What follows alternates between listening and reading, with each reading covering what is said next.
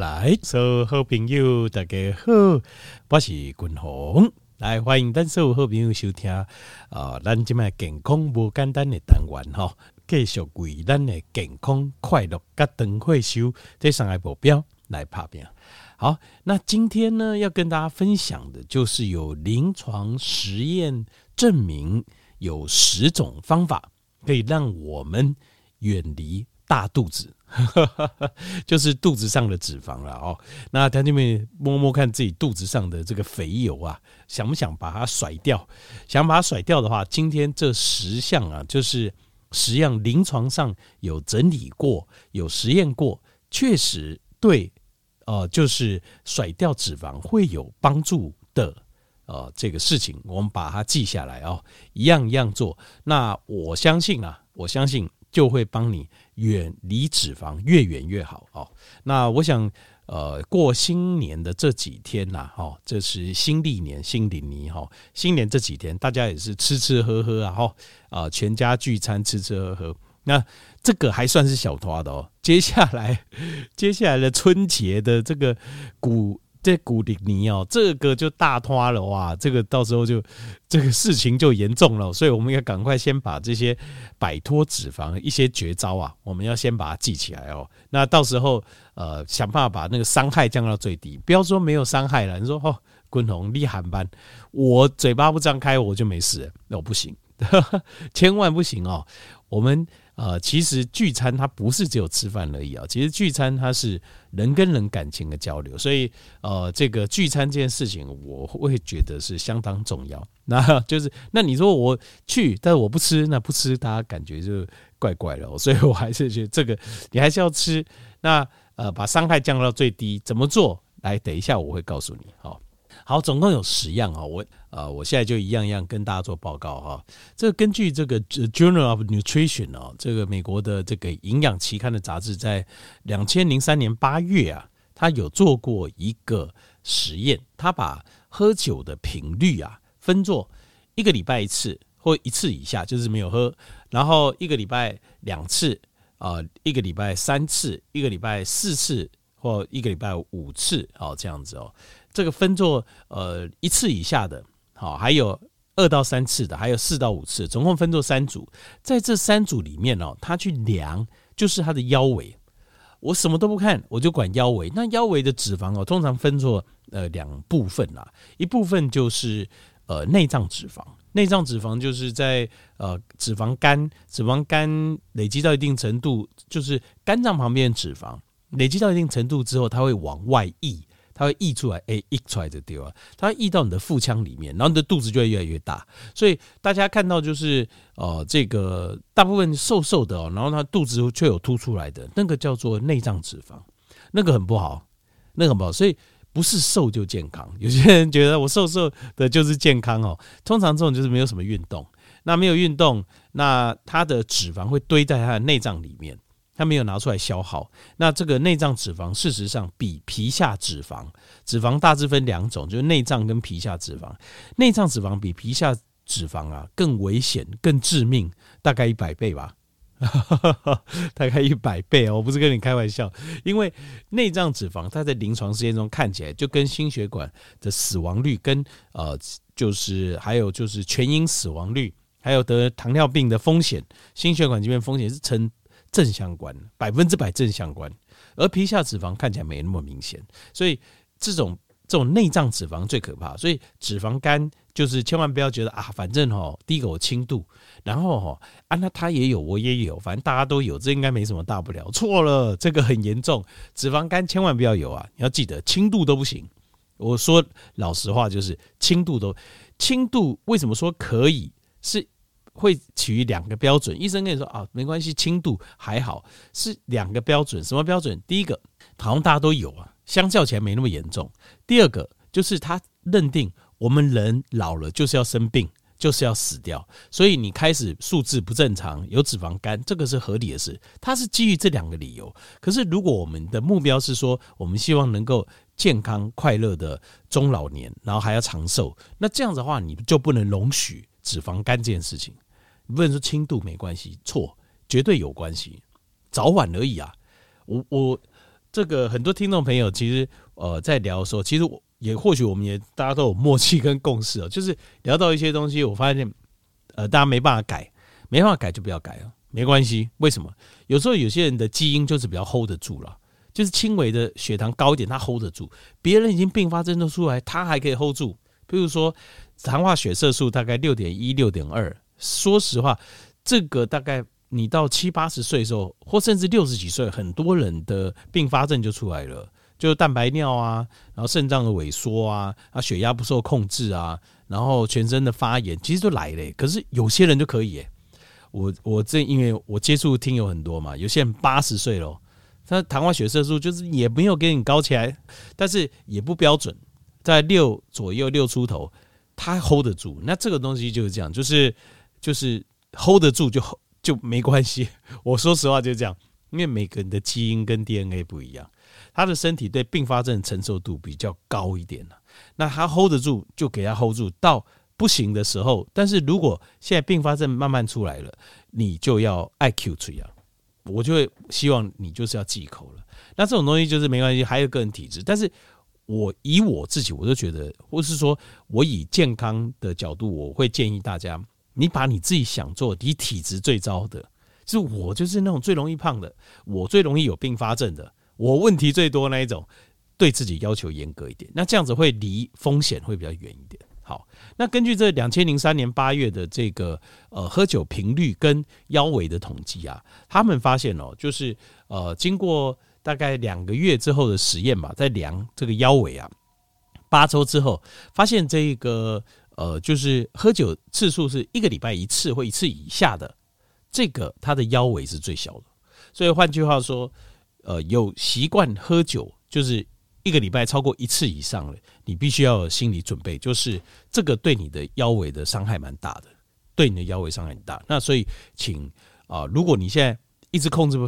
这个腰围就是脂肪肝，就内脏脂肪的部分一直控制不下来，那你可能你要慢慢限缩到喝酒的次数，到一个礼拜一次或一次以下，好不好？这个第一件事情，这个是呃美国营养杂志在两千零三年八月所做的腰围和酒精相关的统计，这第一件事。好，第二件事就是这个哈比较没有所谓的临床的实验，但是这个是呃这。这个其实也算是基本的一个哦科学的一个常识啊，好，就是呢，当你在，例如说假设哈，不管什么原因好，但是你就譬如说你知道这个月假设年底公司非常忙，平常呢公司没有忙的时候呢，你早上呢可能去运动一下，然后晚上也去运动一下，对不对？一个运动两次，可是你知道这个月公司要加班，肯定没有办法，没有办法说让我。呃，早上呃，如果可以的话，那去运动。那晚上肯定没办法，因为还要加班。然后公司事情非常多，或者说这个要过年了，那我就知道，身为一个呃家庭主妇，哇，要准备的东西非常多。那我一样一样准备等等，然后呃，过年的事情哦很多这样子，还要打扫等等。好，反正我就知道，我这个呃这个月哦，可能没有办法，就是去运动。甚至于可能活动都很少，好，活动都很少。那如果是这个状况，这个叫做 sedentary，就我们讲就是静态生活的人，静态，因为我因为不管什么原因进入，就是我就没有办法到这个很有时间就去动。我再说一次，动不是你骑着 autobike 开车出去，那个不叫动，那个不是移动的动，是运动的动。所以你要运动，你要劳动，你要有做事情。哦，那个才叫动，那个那一种移动是没有用的哦。当你是有没有办法运动或劳动的时候，这个时候呢，要把碳水降下来，要把碳水化合物的比例降到最低。碳水化合物哦，它其实是一个非用来非常好的能量的来源，但这个能量你必须是动作很快或是很重有重量的东西。如果不是的话，事实上碳水都用不到，而碳水只要用不到。通常你吃的东西，你的糖原呐、如果是满的话，你吃的东西很快就存做脂脂肪了，就是变成油了。所以你要分要分，譬如说我有办法维持运动，好一定的运动量，一天两次或是一天一次，时间比较长，好都可以。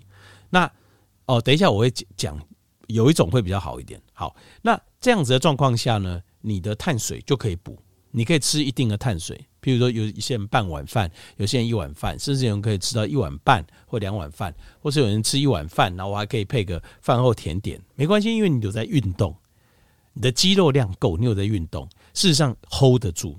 但是这个就是每个人状况，你的生活形态不一样就不一样。如果说你没有办法，就是你很少运动，你没有在运动的人，你的碳水一定要降到最低，要不然你的脂肪比例、体脂的比例一定很高。前面？我讲这句话，你现在马上看看我讲的对不对？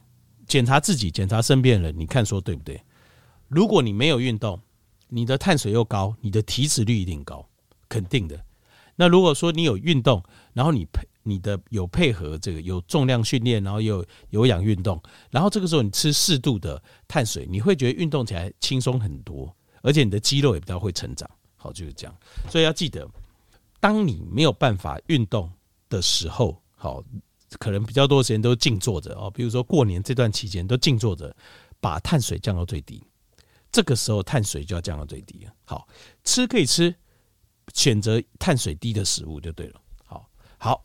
碳应该大家都知道碳水是哪一类的食物哦，就是淀粉类的食物就是碳水哦，碳水化合物就是淀粉类的食物哦。好，来第三个就是尽量避免反式脂肪，因为这个在 The Journal of Obesity 哦，就是肥胖杂志里面哦，他们在用做动物实验的时候，他们在动物的在猴子的实验里面，猴子跟我们基因很像，它的饮食里面啊，给它增加它的脂肪啊，增加百分之八。percent 的反式脂肪，结果一段时间之后啊，大概可能一两个月实验过了之后再检查，这些加了反式脂肪的猴子啊，它的整体的身体的脂肪哦，内脏脂肪哦，增加了百分之三十到百分之四十，就是你本来是轻度的脂肪肝哦，只要吃反式脂肪，吃了一两个月之后，会变成中度或是重度的脂肪肝了。就这么可怕，可能是百分之三十到百分之四十的增加哦，可能就由轻度变中度或重度了这样子，所以这是非常可怕的这个增加，所以要解反式脂肪。那当然他会觉得说反式脂肪，我怎么可能滚红开玩笑？我怎么去吃反式脂肪的东西？他们那你就错了，反式脂肪哦，在所有的食物里面，加工食物里面都有，全部都有，什什么意思呢？最简单就是你走进超商，你走进超商里面所有的食物啊，只要有用油的，几乎都有反式脂肪。你说怎么可能？反式脂肪有毒诶、对身体伤害很大。对，可是各国的政府都跟食品工业协妥协啊，就是你只要量不要高到一个程度，一点程度的反式脂肪我可以接受。现在就是这样，所以你几乎每一样东西都有。你去超商，只要是有点油的东西，像是面包类啊，好像是啊、这个热狗啦，像是呃这个藕链呐，好，或是各式各样，只要有用到一点油的东西啊，全部都有，全部都有反式脂肪，那就跑不掉，几乎跑不掉。那你更不要说像是啊、呃、超商食物，像是一些呃冷冻的哦，那例如说。大家说，例如说什么咖喱饭，超商咖喱饭很好吃啊，然后或者什么鸡腿饭啊，什么像这些几乎都跑不掉，因为他现在就告诉你，就是用量不要超过一定程度以上，政府允许你用。这个我不知道为什么，这个食品工业真的非常强大哦，它跟呃这个各国政府都有达成一个共识，所以它等于是在 everywhere。那你说我吃这个？好，可能没有超标，可是你若吃这个又吃这个又吃那个就不好讲，所以尽量啊要避免反式脂肪。我个人的看法就是尽量吃圆形的食物了，以圆形的食物为主。那当然有时候没有办法在外面哦忙整天哦，那你就是圆形食物就只能挑着吃这样子，就是你要尽量挑着吃啊，好不好？好，这个是反式脂肪哦，要小心这种加工过的食物，尤其是超商或是卖场卖的这种。好这种尽量，比如说你可以的话，挑个自助餐啊，或者什么，像这一种，就是你至少还可以挑一下原型食物，甚至便当都会好一点。你便当人家做的嘛，至少会好一点。虽然说它的油一定肯定是用 Omega 六沙拉油，可是毕竟好一点了，毕竟还是好一点。好，来，呃，继续哦，这个是反式脂肪，请尽量避免这种加工型的食物。再来第四样就是这是在呃，这个是在 The British Journal of Nutrition 哦，这是英国的营养杂志哦。他找了两百一十个健康的这个这个实验啊，两百一十个健康的日本人，那但是他们都有这个呃体重过重的状况。那他们发现啊，在补充了大概呃八个礼拜，就是分作两组，有一组呢加了什么呢？加了这种益生菌。就有益生菌的这个食物，其他什么都没改变，生活也没改变，饮食没都不改变，只给你加有益生菌的食物。这样子八个礼拜之后，结果有加益生菌的这一组啊，他原本他们呃这两组的人都有哦、呃、都是体脂就是脂肪比较高的。八个星期之后呢，他们有加益生菌的这一组体脂降了，内脏脂肪降了八 percent，就什么都不改变哦。就只是益生菌，就是要独立、孤立、独立开来看这个因素有什么影响，就发现益生菌可以帮有益生，就你的肠胃道好的，好那呃有益生菌的状况下，你的脂肪会比较少哎。那这个哈，就是当然你可以直接吃益生菌，那也可以吃那种含益生菌的食物，好含益生菌的食物啊，就是呃那另外有比较有纤维质的哦，就是益生菌的这个呃。益生菌的食物就是纤维素，好，那有一些发酵的食物等等，哈，这些都可以，反正只要能够增加你的益生菌，事实上对整体来讲，在其他因素不改变状况下，你的你的这个体脂就内脏脂肪会降，降八 percent，那降蛮多的。所以同样有食物在选，例如说原形的食物在选，我们可以选那种有发酵过的食物，会对我们的整体健康会更好。还有就是说泡菜啊。哦，或者是像酸菜啦，好等等啦，哈，就是有益生菌的，都会对我们的身体会比较好。发酵过的东西对我们身体会比较好。好，这个是第四样。好，第五样就是，呃，这个概念哦，就比较这个也是这个临床实验上看到的，就是同样就是同样在吃，同样在吃哦，那限制热量跟稀释热量这件事情。这两件事情，稀释热量的效果会比限制热量效果还好。什么意思呢？就是这个实验是这样，就是两边摄取可能热量一样，两边摄取可能热量一样，但是有一边是用稀释热量，另外一边用限制热量。限制热量就是，比如说你喜欢吃什么？你喜欢吃炸鸡，可以啊，没有不行，我只要限制热量就好。所以炸鸡呢，你只能吃半只。哦，类似像这样子。那稀释热量就是，呃，你喜欢吃炸鸡不行，食物哦，我帮你挑。可能哦，比如说呃，这个，例如说用大豆，好，同样的蛋白质的热量一样，可是它的这个容量非常大，容量非常大，就是你吃起来非常非常饱就对了，非常非常饱。这个实验很有趣。一段时间过了之后，他们发现稀释热量的这一个组啊，它的虽然说它可以吃到，它可以吃到饱，就多一个这种感觉，跟这种热量限制，就常常感觉自己吃不饱的这一组，吃可以感觉可以吃到饱的这一组怎么样呢？它体重降低的比较多，体脂肪降的比较多。那这个代表什么意思？在我们生活中呢，代表就是说，呃，热量你要。抓热量，然后尽量要，但是要抓这种平均热量浓度比较低的食物，让自己有吃饱的感觉。那其实我是觉得哦，这个你说要找什么食物啊？好，它的热量的浓度比较低，我是觉得最简单的方法是什么？就是哈，记得要喝水啊，喝水跟青菜啊。简单来讲，就这两件事情。因为我我发现一件事情就是。呃，其实有些热量哈，就是我其实我们限制热量，像我们如果要减脂的话，热量要放在 BMR 跟 TDEE 的中间嘛，它就会减脂，就是你慢慢就会瘦下来。OK，然后如果再加一点散步、简单的运动，就很够了这样子哦。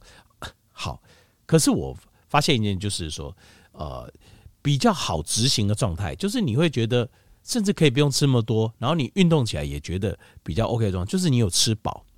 吃饱这件事情哦，它某种程度，它你大脑的感觉是，你大脑的感觉会感觉有饱的感觉，有满足的感觉。我感觉在这个状况下，你燃烧脂肪的效率是比较好的。就是说我们的大脑会比较不会觉得说这很可怕、很危险。就是我现在如果燃烧脂肪，把脂肪拿去燃烧，我可能会饿死。就是如果你有吃饱的感觉，如果你没有吃饱的感觉，每样东西都吃一点点，然后觉得哦，就吃了觉得很可怕，那这样子的话，热量限制还是会受惠。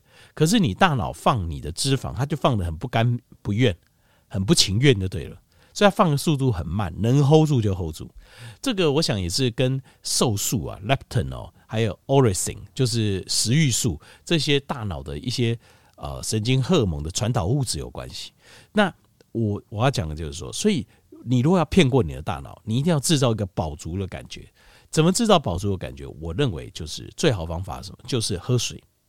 就是你一定要，呃，吃的热量吃到差不多了哦，你觉得这差不多，你感觉好像还没有满足，这个时候不要再吃，改用喝水的方式，喝饱一点。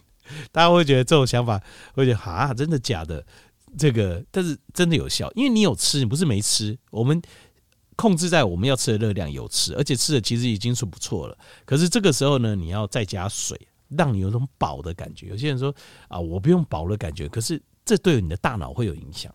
这种饱的感觉会让你的大脑感觉哦，可以了，很好，很舒服。那我可以多放一点，就是你如果要运动啊，新陈代谢率会提高了。简单讲就这样。好，接下来第六样就是，你到底要选择，例如说我一天。哦，我是一次运动一个小时一个半小时，还是我一天运动，比如三十分钟分两次，或是三十分钟分三次，哪一种比较好呢？简单告诉各位，答案就是，你如果两个可以选的话，你把它分成小运动两次到三次，会比一次做很长的运动效果更好。以减脂来讲，以减肥来讲，好，以减肥来讲，那如果以专业的运动员训练的话，呃，搞不好这样一次比较。长度的累积，压力累积会效果比较好。可是我们都不是专业运动员，我们单纯只是想要减脂的话，以把你的一天的运动分作两次或三次小运动，这样子效果会比一次的大运动效果更好。这是在呃《Lancet》就是刺胳针啊，这是最顶尖的这个医学期刊里面做的一个 meta analysis 发现的。好，第七样就是呃尽量要避免啊 HFCR。HFCS 啊，就是高果浓缩糖浆。那你说高果浓缩糖浆在哪里？我怎么都没看到看到过。就是以前电视广告的丰年果糖四号糖有没有？那个就是高果浓缩糖浆，就是高果糖浓缩啦，这是从玉米去萃取的果糖浓缩。那那个东西毒性非常非常强啊，那个吃的脂肪肝累积速度非常非常快，毋庸置疑，而且它的细胞毒性非常非常强。那你说啊，那这样子还还还可以允许卖哦？因为哈，自然界里面水果里面就有，所以像我们现在吃的这个水果啊，很甜的水果，那个果糖含量很高，其实你也要小心。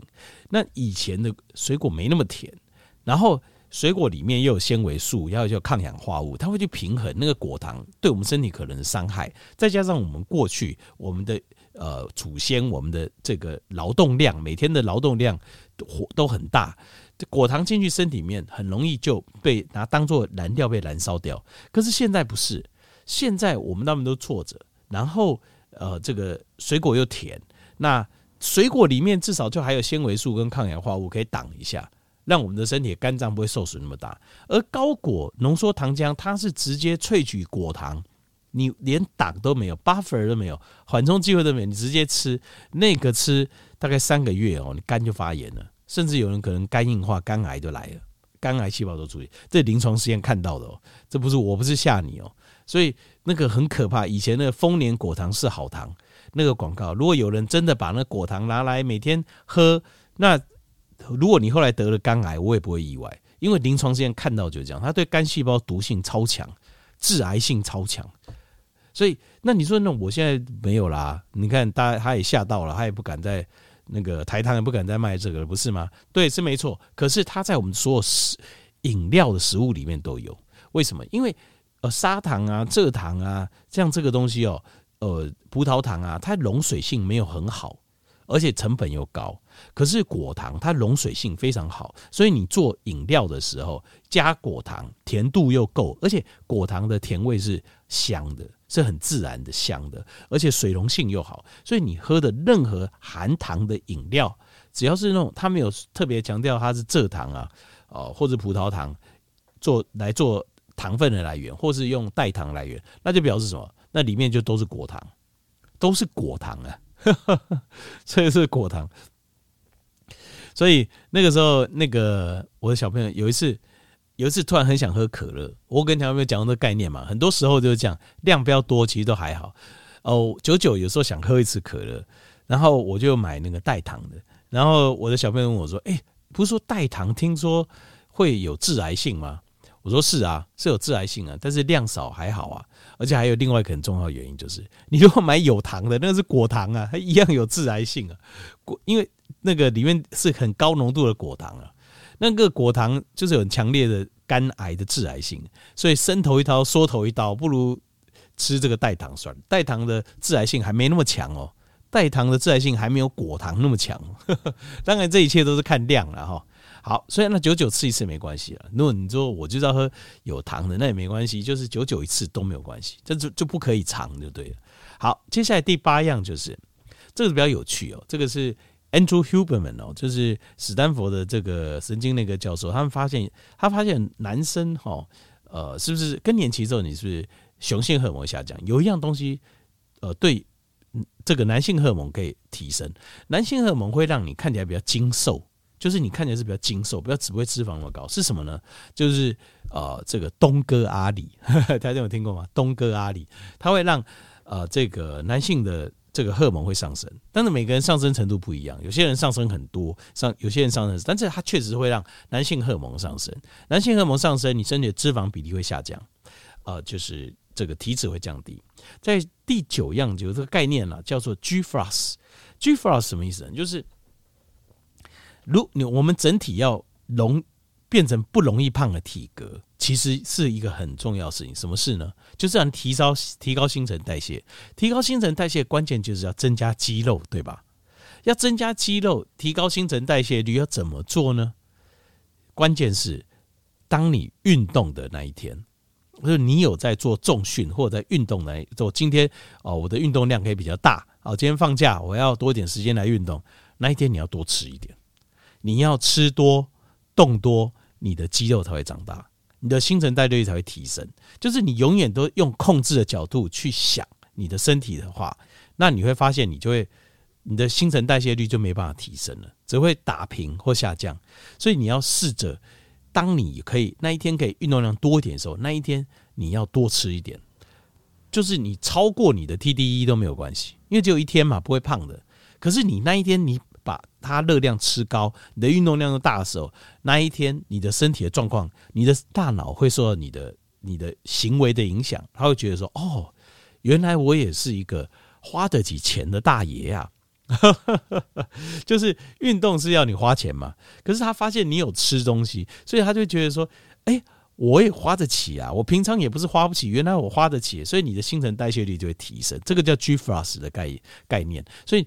你要试着，如果你慢慢培养起好的一个运动习惯跟饮食习惯的时候，当你运动多的那一天，你就放开怀来吃。当然还是要吃营养健康的东西，你就放开多吃一点，不要怕，你的新陈代谢率就可以把你就可以被你拉伸了。好，这第九样，好，第十样就是这个老生常谈，但是我还是要讲，就是请你控制压力，因为压力会导致可体松跟肾上腺上升，而可体松、肾上腺上升的时候，你身体。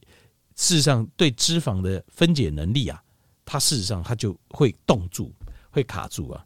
所以脂肪的分解能力有时候是必须要在你比较可体松跟肾上腺素比较低的时候，所以一定要控制自己的压力，这个非常的重要。好，总共十样临床实验证明能够对脂肪降低脂肪的这个方法，提供给大家做参考。这个接下来很重要，因为每年过年哦，就是我们最容易胖的时候。过年前就开始了哦，尾牙啦，呃，一些呃聚会啦就开始，然后过年的时候又大胖一次。所以这段时间要记得这些小小的技巧哦，可以帮助你减少很多脂肪的增加。